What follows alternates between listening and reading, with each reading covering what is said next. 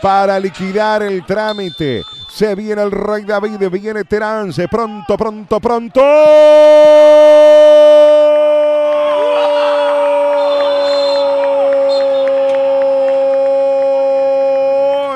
de Peñarol, el Rey David Terán se remató fuerte al medio ante Álvaro García. Para mí, este partido en Colonia se terminó.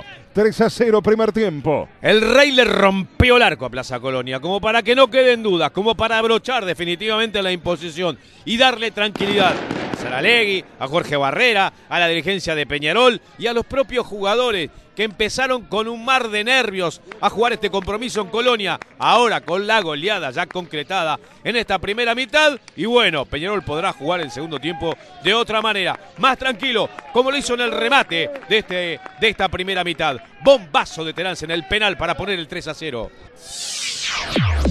Vamos que vamos, el fútbol país.